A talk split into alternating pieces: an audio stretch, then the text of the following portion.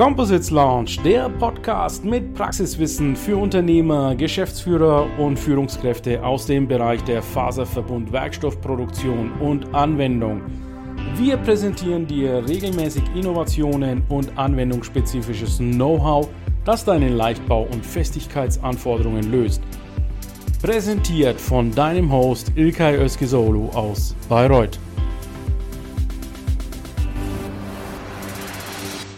A wonderful good morning, dear LinkedIn and Composites community. So, this time of the day, we're speaking in, in, in English. uh, I have with me today Thomas from Gunnar, and I have here Marcus from yeah Airborne, uh, a very interesting name that I will touch on uh, later again.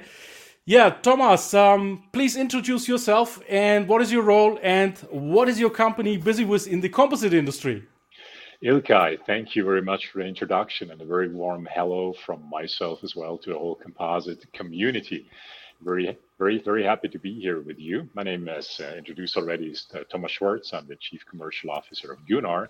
We are, Ilka, you mentioned it very nicely, we are busy, really busy in the field of uh, computerized cutting machines for composite and technical textile. Long story short, we try to assist you out there to uh, cut your plies out of those very long, either um, uh, dry fiber and or pre-preg mats to afterwards go into the uh, stacking process to finally build composite parts. That's what we do all day long. Wonderful, wonderful. So let's move on then to Marcus. Marcus, you are joining us from the Netherlands. Is that correct? Yes, correct. From Amsterdam. Good morning, everybody. Yeah, yeah. My name is. Um, yourself. Yeah. Yeah, my name is Marcus Kremers, uh, CTO of Airborne, um, and uh, we are a company from the Netherlands. Also, uh, have a production site in uh, in the UK. And what we do is uh, composites, of course. Uh, we both do manufacturing of parts and automation. And the most important part of our business is supplying customers with digital automating automation solutions for composites to make it very easy and flexible to use automated manufacturing. So we uh, we use a lot of robotic uh, cells and uh, have a portfolio of building blocks that we can easily combine to make automated manufacturing lines.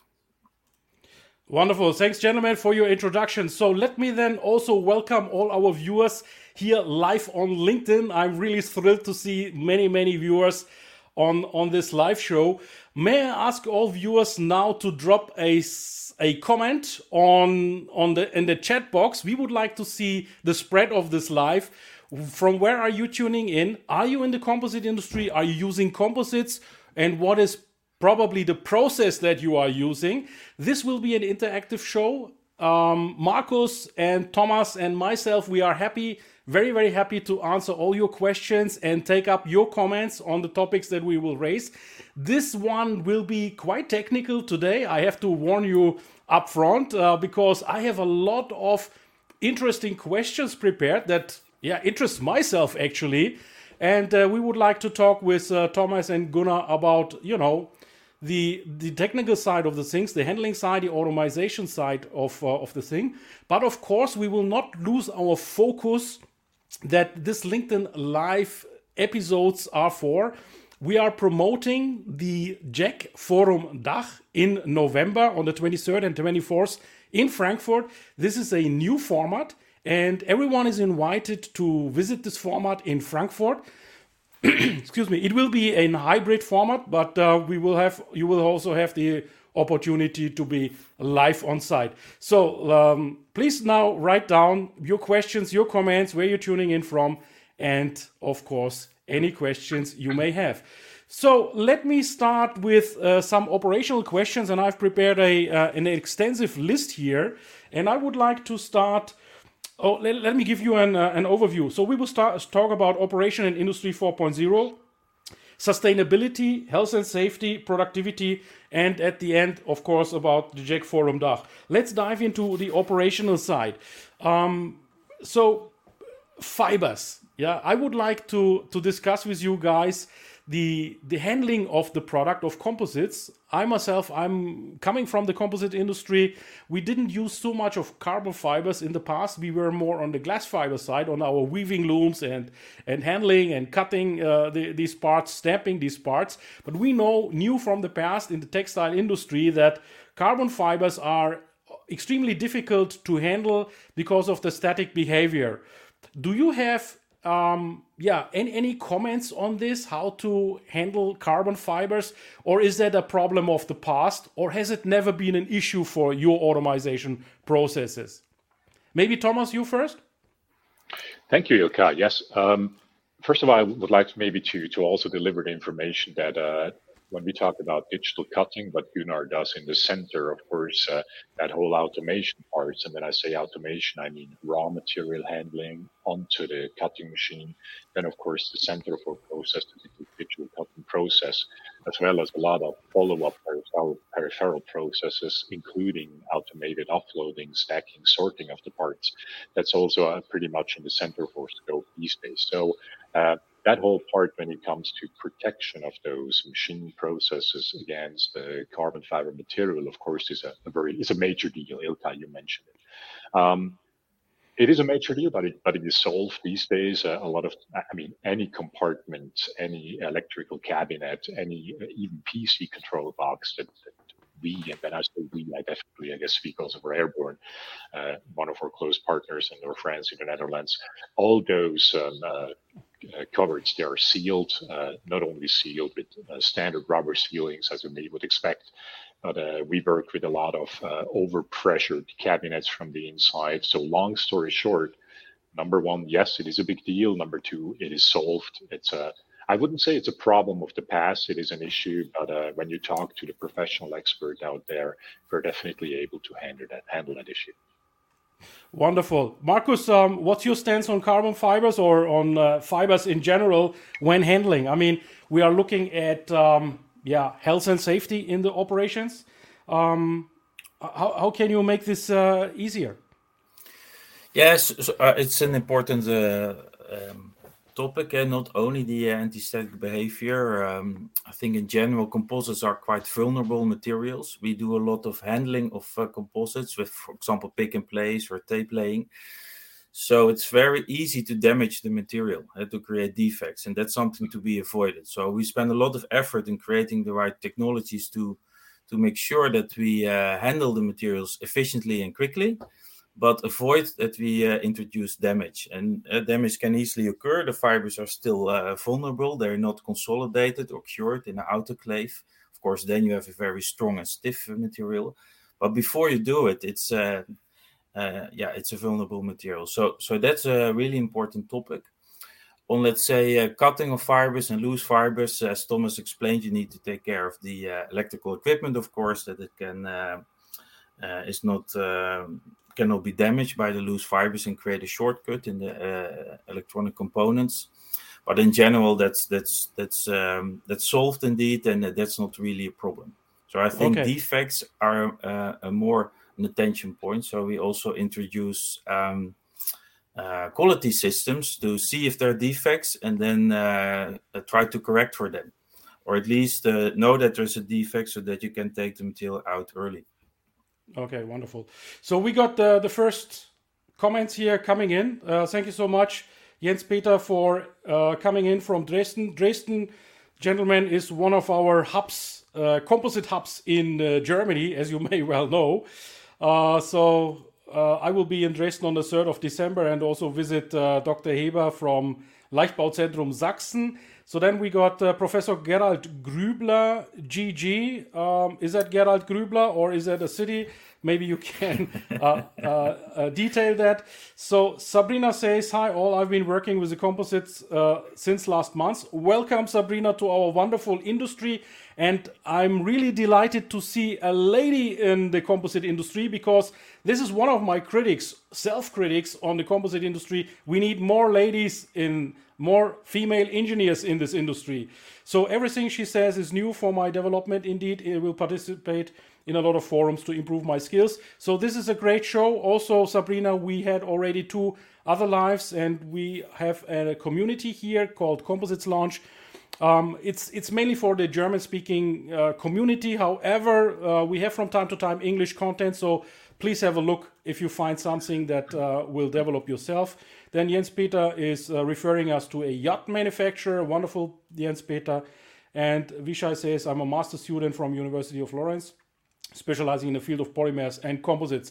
Here we go. This is wonderful to have our industry together. So let's talk about, dive a bit into the digitalization part of your business. Um, digitalization, I had a very interesting LinkedIn Live with Europe's number one sales trainer. And uh, the sales trainer basically he was complaining about the pandemic when all his in-person yeah meetings, presence trainings were cancelled. So he started immediately, you know, to jump on a digital sales uh, process design and is starting to, you know, offering everything on a on, on digital channels.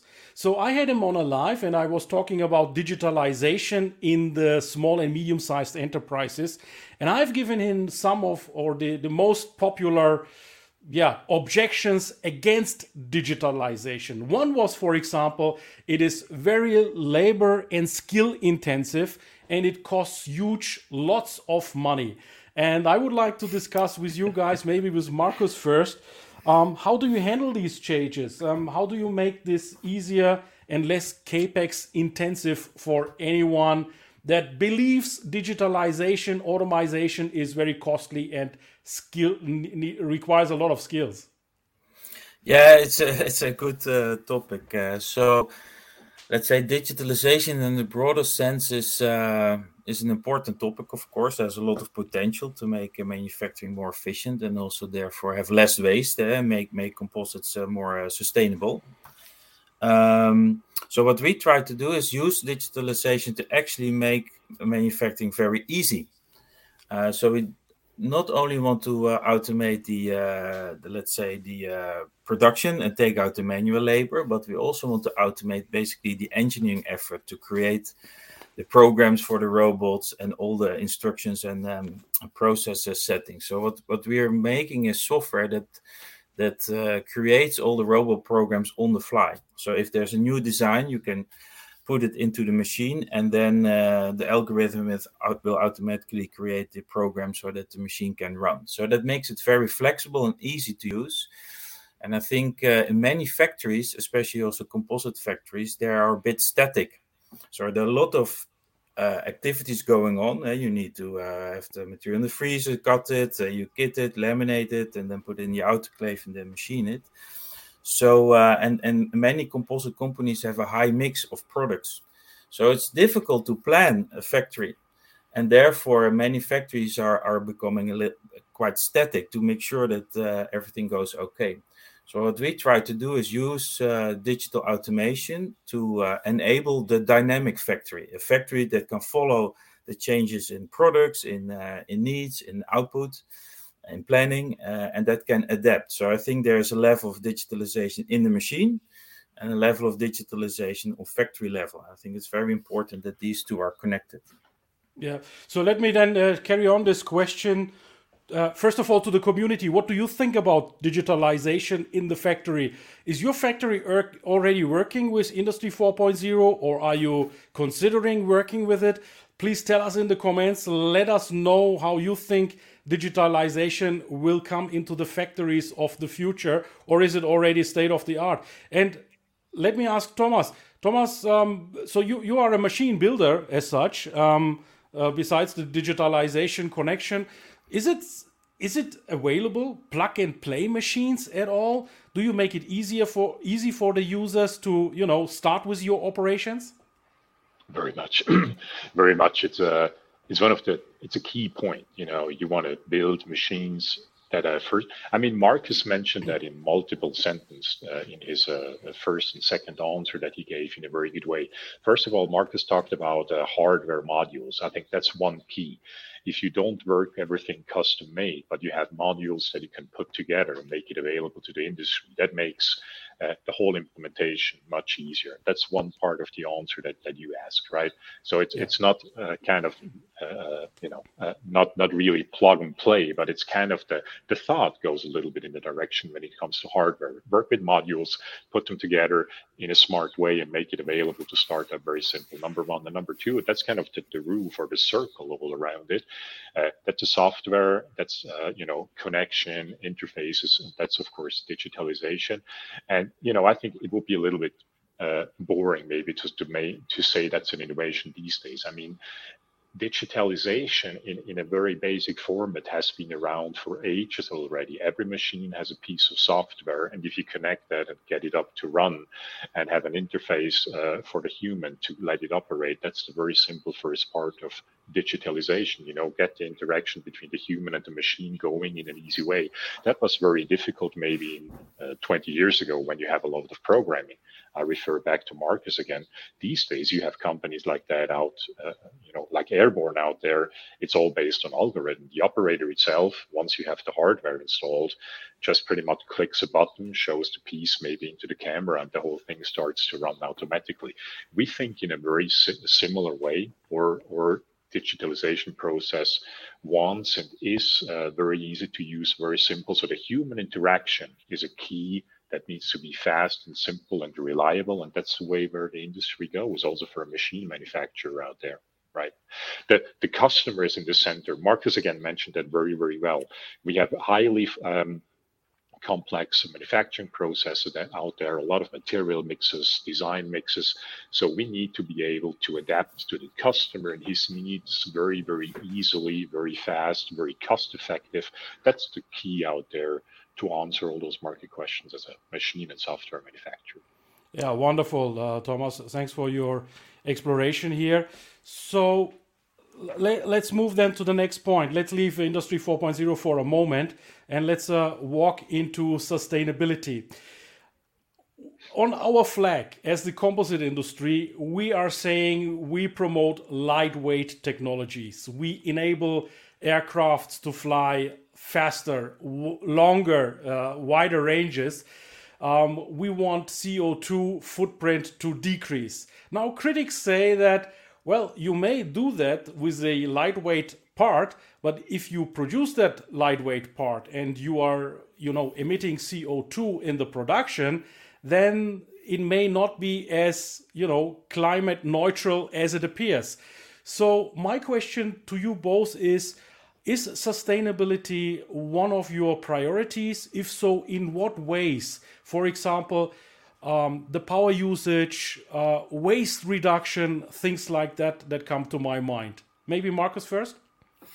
Yeah, no, sustainability is very important. I think for everybody, and should be even more important in my uh, my view. Um, so composites are great. It's lightweight. Uh, it's uh, durable. So uh, the, the, lifetime of a composite part is very long. So th- those are all very good things to make a product sustainable. I think if, if you look and we did that analysis in, in let's say um, if you look to the whole manufacturing chain and where you lose let's say uh, CO2 emissions um, by consuming energy, it's in making the materials, of course. Uh, for example, carbon fiber has more embedded CO2 than um, than for example glass fiber. Uh, so you need to be careful where you use the carbon fiber and in the, in the consolidation or curing. If you have an autoclave or press, uh, you need to heat up the material. That that's where it's energy intensive. So we are in between. We take the material, we handle it, we create a laminate uh, cutting like uh, Gunnar is doing. We, we integrate those cutters and then we, we create a laminate and then it goes to the autoclave. So we're not building autoclaves. So our part is not so energy in- intensive. It's quite uh, low, but very important. We focus on uh, reducing the waste. So every percent that we can take out of uh, material waste is very important. There's a very high impact on CO2 emission reduction. And we did the calculation that uh, with our system, so you do cutting, for example, with a Gunnar table, and we uh, do automated kitting uh, that that creates the opportunity to create uh, more efficient nesting. Uh, so that means that you have less waste during the cutting, and that that that that reduction in CO2 emission uh, is is very high. And if you even translate it into value, yeah, there's CO2 emissions have a certain value. It's easy to make a business case that you can invest in advanced machines uh, like Gunnar we are making uh, and and get uh, a business case only on the reduction of CO2 emissions from the waste. So our, our biggest uh, focus is reduction of uh, waste materials. Wonderful. Thomas, uh, any additions from your side regarding sustainability? Anything that comes up to your mind? I hope everybody understood what Marcus just said. I want to double yeah. underline that. Waste reduction is a super big deal. It's our yeah. core business.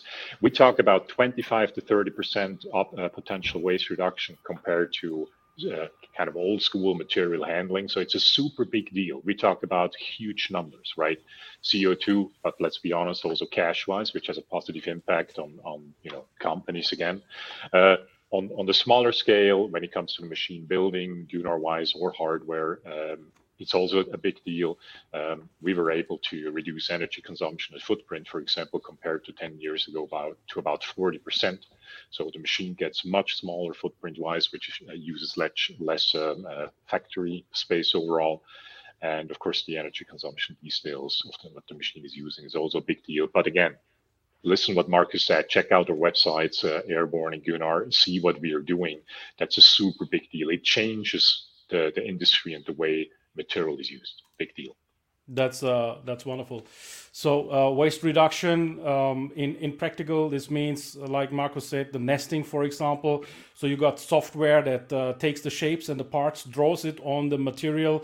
Say the material is one meter wide, uh, and it, it nests basically the optimum geometry uh, along each line. Is that correct? Precisely. Precisely. Yeah. yeah okay. And, and, by that you are reducing really and, and you move the parts really close to each other that you even have very very small um, remainders yeah absolutely and not only that but uh, what also marcus mentioned that it's about smart manufacturing smart processes so, so you work together very closely with the overall production planning so the goal is if we cut something today and maybe something else happens in the planning that planning mm-hmm. that would be the very same material but for a different project uh, but it could be cut maybe on the same day with the same material. We have software and hardware in place. So we nest it all together on the very same square meter of carbon fiber material, cut it at the very same time, but afterwards also separate it again. So we know some parts are related to project number one and some parts are related to project number two. So not only are we able hardware and software wise to optimize the waste, but also follow the complete new uh, quality regulations to, to really um, you know, keep the parts separated from each other. So we, it's, it's an overall system that we are offering. That's also, uh, of course, capable in the very same way to airborne and talking the same language here. So we really cover the whole process, and that's again, that's a big deal. It's a very nice yeah. process. Yeah. So that's very interesting. So uh, you run basically several projects at, at, the same time while cutting, yeah? Absolutely. Is, In is, the earlier is, days uh, of nesting, you could actually, you know, combine parts closer to each other. That was nesting like 10, 15 years ago. Today, we do much more. We are really linked with ERP systems. So we read what's happening the next 10, 20 days, if possible. That's up to the customer. And, and we really, we know what material is on now. We know what material comes later in the day. And we nest uh, over multiple wow. hours or days, whatever the customer wants together. Um, so we can even save more material at the moment of happening yeah this is this is really energy saving energy energy and and especially again uh, raw material and co2 that's the biggest deal yeah, maybe yeah, absolutely. So um, thomas you have a tight schedule today. Uh, you will be leaving uh, within i think the next 10 minutes. So let me continue with yourself mm-hmm. Uh, on the next issue or the next matter that is health and safety. So we know fibers can be sometimes difficult uh, in an environment. We're talking fiber, fibrous dust in a composite manufacturing, for example. So, is there any issue, or if there is there an issue, what is the solution from um, your operational point of view? How are cutting machines these days handle the issue of um, fiber dust for a clean environment? It's probably not the the, the biggest concern. It is an issue. All if you work with fibers, there is a potential that you generate dust. But uh, in in our way of cutting and material handling, as we uh, we work with very very tiny blades, it's all mechanical, so there is no kind of uh, water or laser or any other substrate involved. So it's mechanical cutting, and uh, and the way we cut the material, there is a very low um, potential of having actually a fiber released into the air. Number two, all the material is handled during the cutting on a vacuum bed. So once you cut it, there is actually an airflow down into the, the machine itself with the, uh, with uh, the cutting underlay that also works as a filter. So overall, the potential risk is already super low. Number two, if we actually, and that's always uh, project wise, if we work together with customer that, that really works with a dry fibers, with, which are very loose, with the potential of having um, kind of pollution out there in the air, there is definitely more than a potential. It's a reality that machines are installed in a in a more clean room environment where you actually do uh, air filtering and you work with masks. So you know it's nothing new. It's it's something that has has been out there for a couple of years already. It's always project based. It's all related to the material and the customer needs, but there is definitely a solution out there to handle materials like that. Absolutely, absolutely. I worked in a, in a company myself where we had air suction systems, filtering systems, so uh, you can easily work with this. And and the fiber release is more in the in the textile production rather than in the handling and the manipulation Correct. of the materials yeah. for sure. Yeah. Absolutely. Okay, let's move to the to the next one then. I guess uh, Thomas, you have answered this uh, question nicely also for uh, airborne's uh, in airborne's uh, interest, of course, and the composite industry. Uh, productivity. Um, so airborne, as I see, Marcus, very much into you know automation industry. Let me uh, talk about robots. Um, is there anything coming up in the future? Do you use already robots? Um, in which markets are robots used in the composite industry? Yeah, we use actually. I think all uh, all of our machines use robots. So um, we created a uh, portfolio of building blocks, uh, of modules, uh, like Thomas uh, also mentioned, based on the robots. Robots are yeah, efficient, um, also cost efficient, I think, um, and very easy to use. So robotics is very important. The next thing for us is to create closed loop robotics. typically, robots are open loop, so you you say, uh, I want to have this uh, task being done, and then the robot does it. Uh, and very important in composites is accuracy of placement, um, for example, and um, and be able to uh, handle defects, like I mentioned earlier. So, so the next thing is, I think, closed loop robotics that you have vision and and really can influence the behavior of the robotic uh, on the fly. We already have it in machines that we're building for customers, and it's an important uh, development track in our roadmap.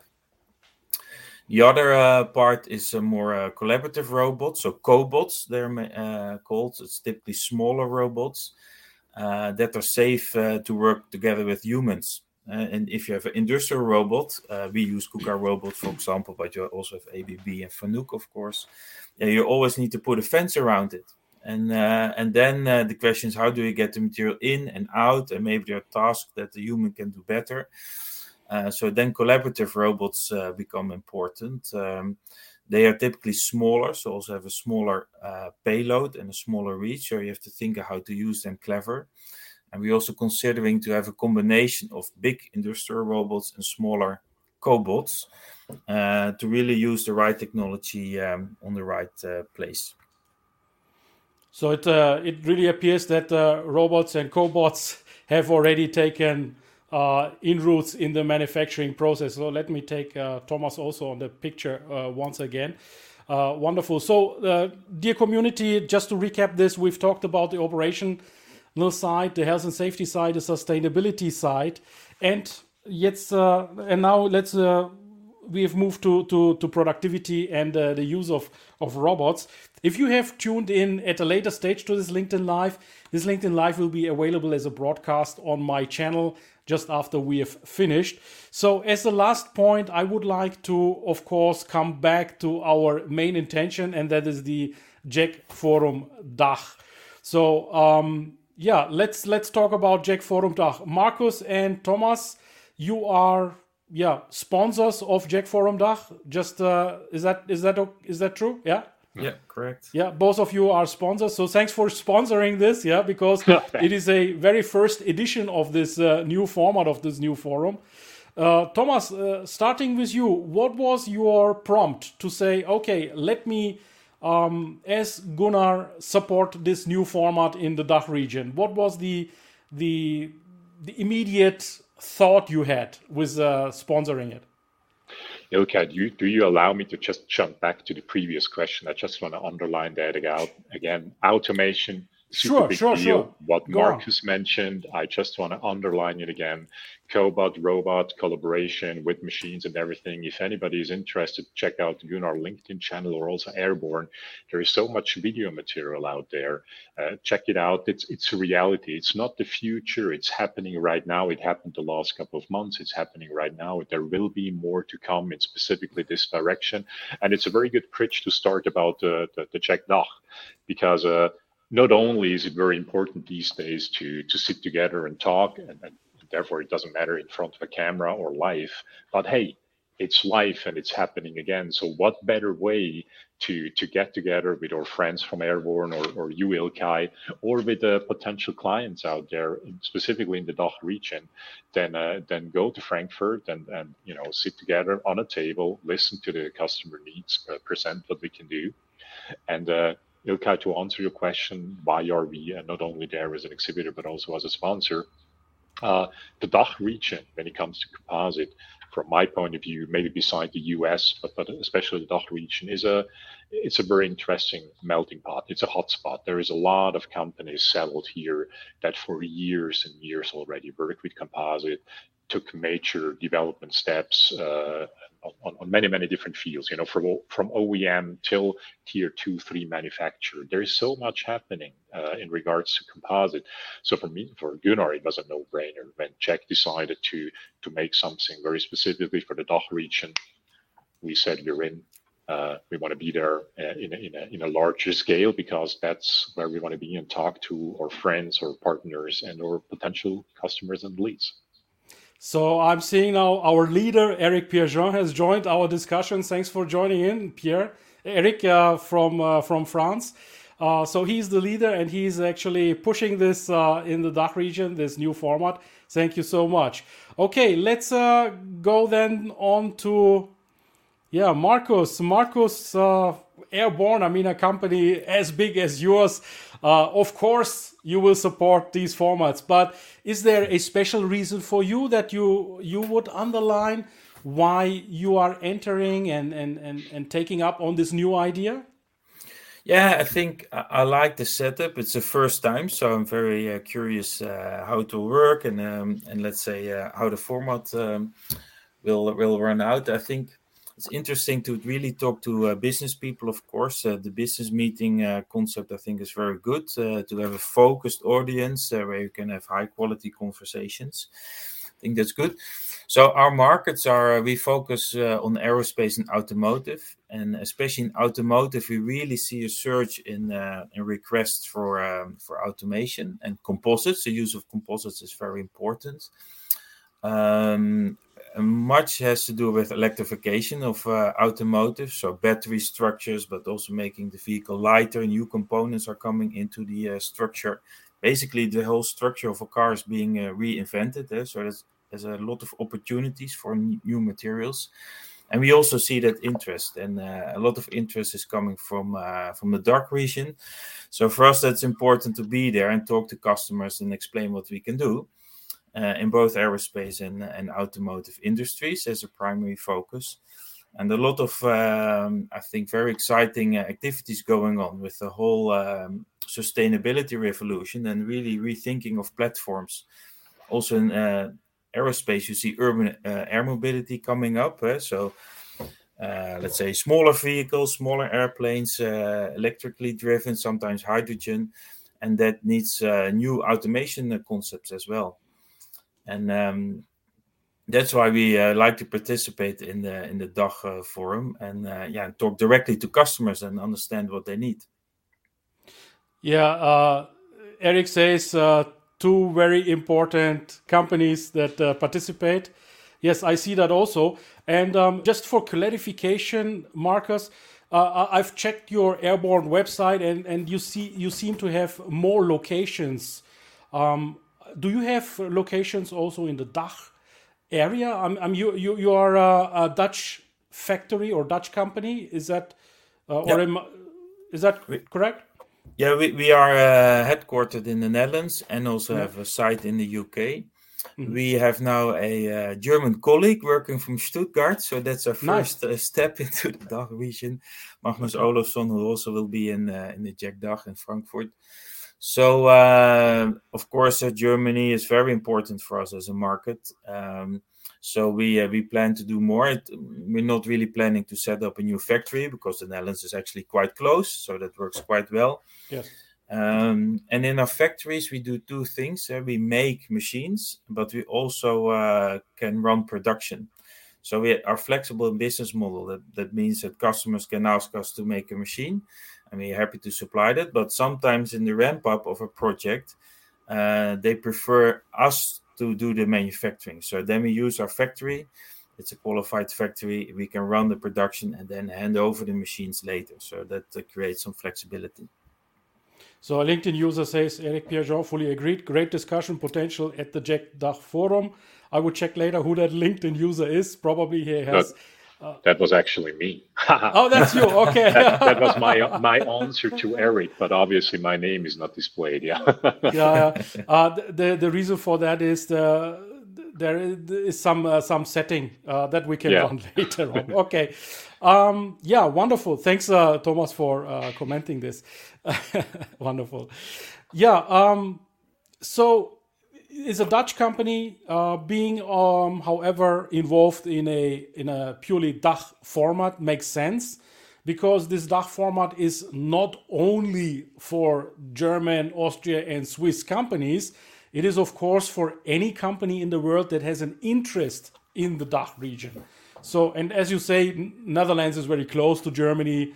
Uh, absolute valid uh, legitimation here. And without airborne, this industry uh, would have uh, anyway a um, a lack of a very uh, high high role player in in the market. So thanks for attending this. Yeah, Thomas, um, Swiss company. You are in the German-speaking Schweiz or in the Dutch yeah. or in the German-speaking Schweiz. I mean, for me, it doesn't it doesn't care. I actually heard the other day that besides German, you speak the Swiss German and Italian, French, and there is a, a small minority that speaks even a Roman language. That's correct. Yeah. Okay. Doesn't this mean, I learned. However... this I this I learned only last week from one of my clients. Very right. very interesting. yeah, that's true. We have four four official languages in Switzerland. Obviously, uh, I, I, regret I don't speak all of them. Would be interesting though, right? but uh, no, that's correct. Gunnar is located in the in the, the three country region of uh, Austria, Germany, and Switzerland. So right at the Lake of Constance, very close to all those countries. And uh, of course, we also offer multiple locations on the globe, but Switzerland is the headquarter and also our development and production center where a lot of the action happens. Yeah. yeah. So I, I, I understand also from my dealings with uh, my Swiss uh, customers that uh, things in, in Switzerland are easing up. Uh, the lowdown is coming. Um, you can already meet now in restaurants, and you know uh, the the regular life comes back. Um, how, how, about your team? So you will have a, a large team at JEC Forum DACH. Um, is it is it a large team or a mid-size, small team? How do you intend to participate? And and what do the people say about it? Are they okay already in meeting in person? Uh, yeah, first of all, we're going to be the, the, three or four of us. It's uh, open right now, but so it's a, a, smaller crew. But I think it's okay for a, a, venue like the DACH to be there with the three or four of us. That's going to be all right. Uh, people are definitely okay. I mean, obviously, first of all, all of us are vaccinated, so it's uh, officially possible to to meet in person, and uh, you know, if because there are uh, smaller meetings happening face to face it's it's uh, definitely okay. We are all looking forward to that. I wouldn't say we are super desperate. That's maybe a bit too much, but it's it's it's definitely a very very positive uh, spirit. You know, you know, we're we're all we're all very customer orientated. So for us, it's uh, it's super encouraging to be back on the road to meet clients in person. It's always at some point after talking a couple of times uh, during video it's just much better to feel the pulse you know what i mean? To to talk to look each other in the eye to discuss problems on the table. It's it's much more efficient and better at some point than always it over camera. So we are looking very much forward to the JEC DACH menu to meet people in person. It's very encouraging. Absolutely. And what does your team say Marcos? are they okay with it yeah, yeah, they're very much okay. So uh, Magnus, our German uh, colleague, and myself will be there. Okay. Uh, I have also the pleasure to uh, to have a presentation where I can explain a little bit about what we do with fast and efficient manufacturing. So that's very good. And personally, I, I like to also see uh, old friends and uh, people I know from from earlier projects or that I speak to every week by phone, and now we can speak in person. So I think it's very important to build trust in the relation and to yeah to um, to get to know each other better. And not only talk just about uh, let's say technical stuff and business but uh, yeah understand uh, each other better. So i'm really looking forward to it. And there there are people that uh, have been speaking now for two years on camera. I hopefully will see them live now in, in frankfurt. Very much.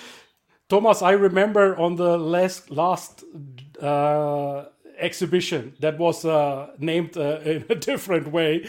Um, yeah. I, I, I uh, we we had a nice chat on on your booth. I, I, remember that nicely.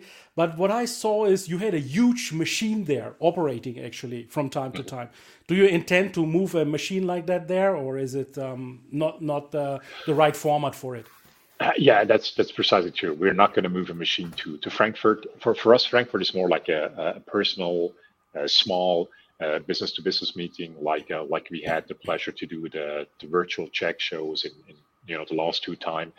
Uh, like speed dating but it, but in, in, life we're looking very much forward to a lot of personal contacts. But i think that specific venue would be overwhelmed if we really would move a machine there and uh, you know all the space that would be needed.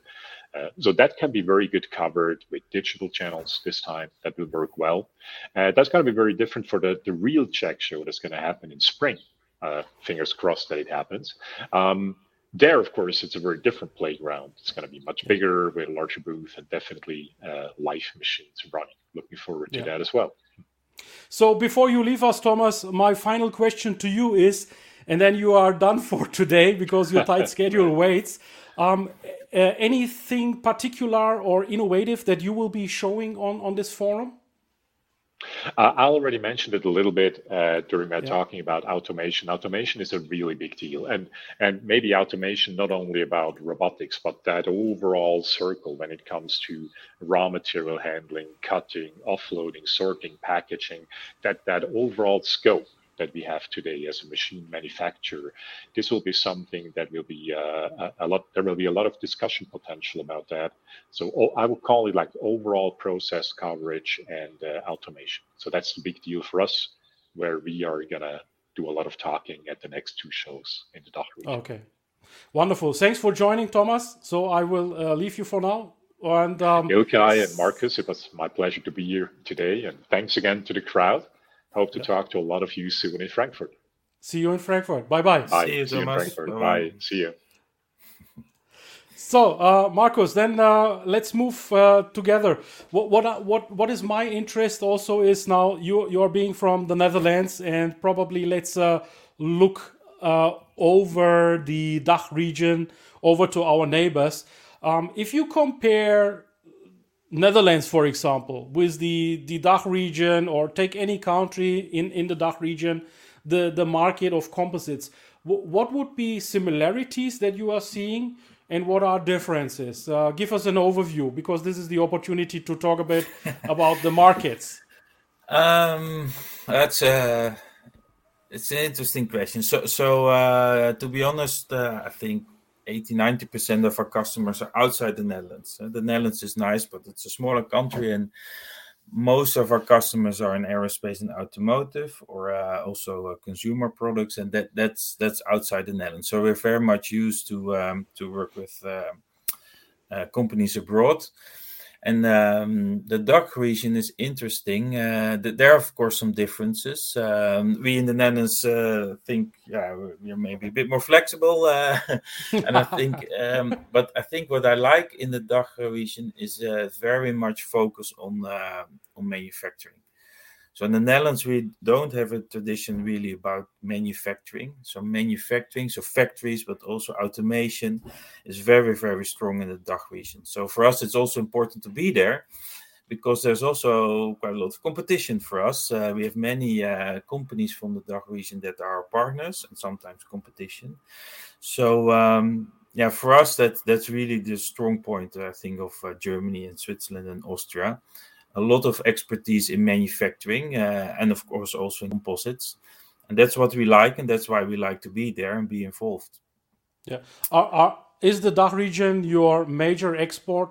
Well if you can say export i mean we are in the european union but let's say outside uh, your domestic market is that the the main outside market no, uh, mm, yeah, we do projects. Eh? So if in in certain year, uh, yeah, we sell more machines to the DACH region, it's it's the biggest market. Next year it will be different. So for us, we see Europe as one market. Yeah. Also because our customers are in Europe. Uh, if if you uh, if you uh, think of an aerospace, uh, many sure. factories are in, in multiple countries. So you, yeah, Europe is our market, and we're now also expanding to um, to North America and also looking a little bit into Asia. So I think next week is uh, JEC uh, Korea show where. Yeah, Eric. Uh, Eric also... just mentioned it. Uh, November will be great with JEC Forum DACH end of November, and JEC Korea next week in Seoul, South Korea. And I believe you are speaking there, right? Yeah. So uh, I will not be there uh, live, so that will be through um, through the camera and let's say digital, and have. Um, presentation there as well. And Korea is also a great example of, uh, let's say, a really a manufacturing country. So those mm. countries are, are very important for us. But to be honest, Europe is our, our core focus. Um, so that's why also the JEC next year in Paris, of course, is very, very important. We also hope to bring a machine and show something of what we do. Um, and maybe to explain a little bit what I will speaking about next week is really to use uh, robotics and pick and place. So we use pick and place technology. Maybe that's good to explain. Uh, so many automation technologies are like fiber placement and tape laying, and that's efficient if you make large structures like a wing of an aircraft, for example. Uh, you, you can imagine uh, you have length, so tape laying is becomes very efficient if you have medium-sized parts, then uh, yeah, you have a lot of stop and go, and then pick and place. What we use becomes more efficient. And what we now see is that automotive is really therefore also interesting because a car is not that big. So all the components are like uh, maybe one meter, two meter. Uh, and that's actually very interesting for pick and place technologies, uh, both in uh, dry fiber, so combination with RTM, or thermoplastic. We see a big uh, in, interest in thermoplastic composites, uh, where you, we can use welding, uh, for example, and of course a pre-preg, although uh, that's that tends to be a bit more expensive. So. I think especially in thermoplastics with material like glass fiber and polypropylene, very cost efficient. And if you've if, if you've done a very uh, efficient uh, manufacturing process where you can handle a lot of um, material in uh, in one robot cycle, then it's um, it's possible to create composite structures that are lighter but are cost competitive compared to uh, aluminum. So I think there's really a breakthrough uh, going to happen, um, and uh, yeah, many of the larger automotive suppliers, so the molders um, that do compression molding or injection molding, they need composite uh, structures, let's say continuous fiber laminates that they put in their molding machines, and that's where our automation comes in. So that's very exciting, and, and many of these big molders are, of course, also in the in the DACH region. Wonderful. Uh, you see in the backdrop a wind rotors. Yeah, is is wind yeah. in in the Netherlands? I guess yes, it is.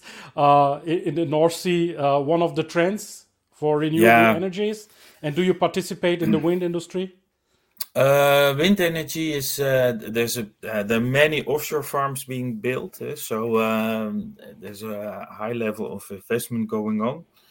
Uh, for composites, um, automation of wind turbine blades is not easy. Yeah? So we're we are also involved in several projects not to make the full wind turbine blade uh, because I think that's still difficult to automate just yeah. because of the scale.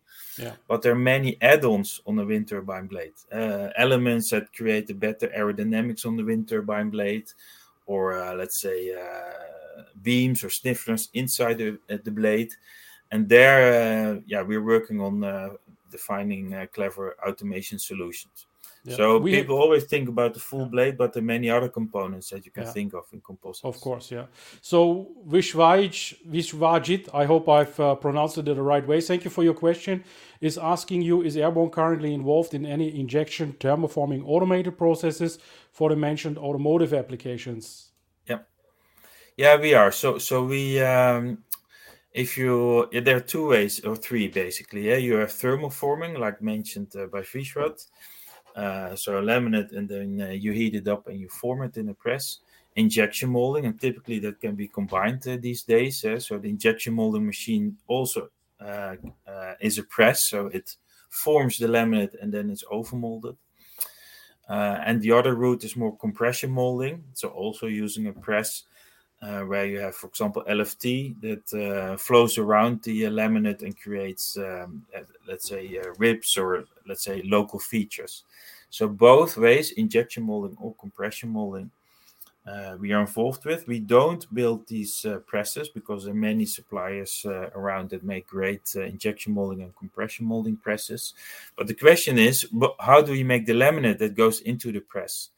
And that's where we are involved to uh, to create the machines that can do this. That's actually another advantage of working with robots. The robot can then also uh, transfer the, the laminate directly into the press or into the oven for heating. Um, so the integration into a factory is also much easier if you work with robotics.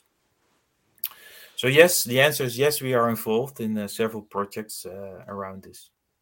Wonderful. Okay, good. So we have uh, covered a lot of grounds. Marcus, thank you so much for your openness and your for your kindness to explain everything to our community. Uh, I have uh, now displayed a uh, banner down there www.jec-dach.events. This is where you can register for this format. You need to pre-register, of course, because of the regulations we are having.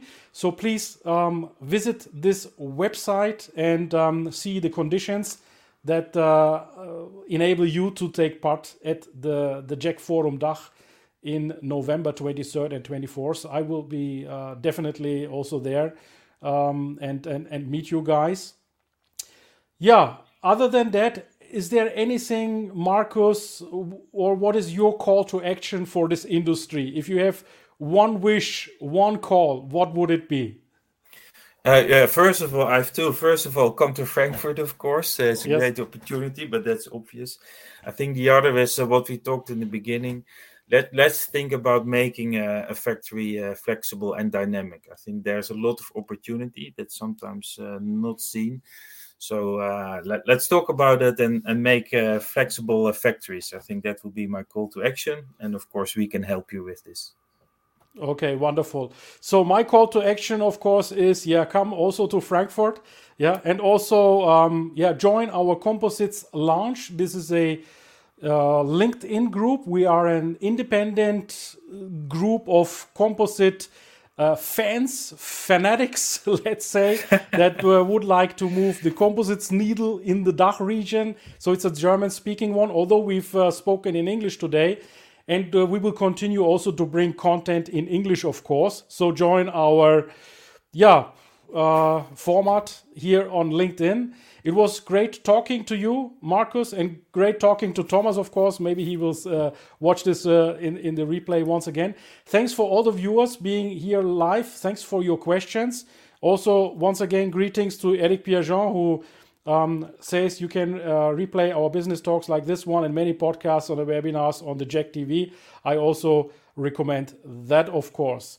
So, on the 4th of November, I will be one more time in this episodes live with JEC, Dach, JEC Forum Dach this way and um, have a really a surprise for you. This time there will be minimum five participants on the screen, and uh, those five participants will talk uh, and pitch their ideas. So cool. stay tuned. Write down 4th of November. It will be uh, later in the afternoon this time, and uh, hope to see you there once again.